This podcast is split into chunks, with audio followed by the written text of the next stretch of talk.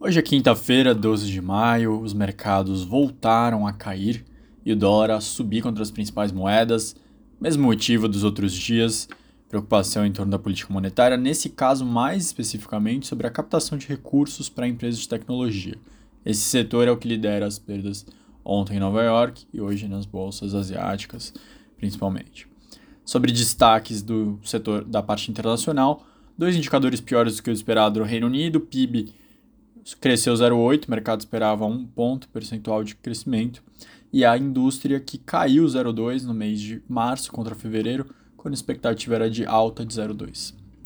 O outro destaque que sai de indicadores é da Ucrânia, que cortou parte do gás russo para a Europa.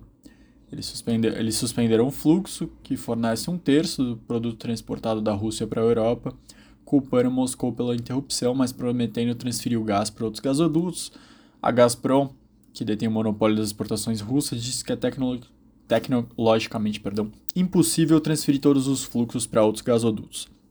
O envio do gás russo para a Europa caiu 25% depois da decisão.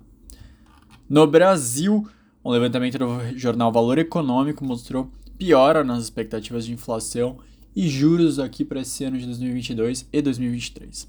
Antes do Copom, a expectativa dos economistas indicava um IPCA de 7,7 esse ano e 4 em 2023. Após o Copom, subiu para 8,4 esse ano e 4,2 em 2023. Sobre juros, continua em 13,25 final do ciclo previsto para junho, porém, ponto médio das estimativas aponta para juro básico de 9,5 no final de 2023, antes era 9%.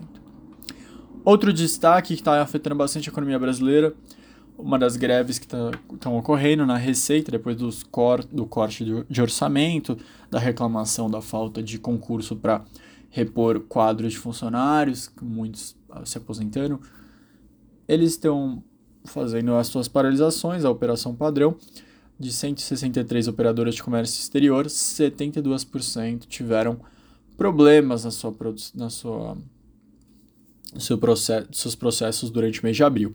No caso das importadoras, o atraso na entrega de mercadorias aos clientes afetou 23,9% das empresas no mês passado, contra 7% em janeiro.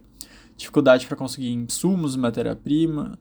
O número de companhias que interromperam a produção quase triplicou no período, saltando de 7,8% para 21,2%. O levantamento da CNI mostrou também que as exportadoras dos atrasos foram relatados por 40% das companhias, um aumento de 16 pontos na comparação com o resultado da pesquisa em janeiro.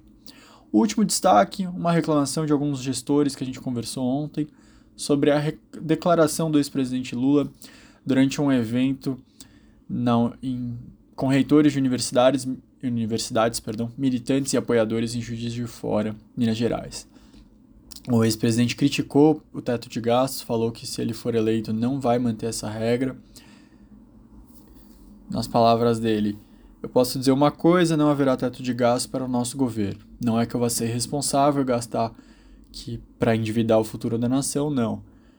É porque nós vamos ter que gastar naquilo que for necessário, na produção de ativos produtivos, de ativos rentáveis. Quem vai derrubar o gasto em relação ao PIB é o crescimento econômico, não o corte orçamentário. Basta a economia crescer que você vai derrubar a diferença.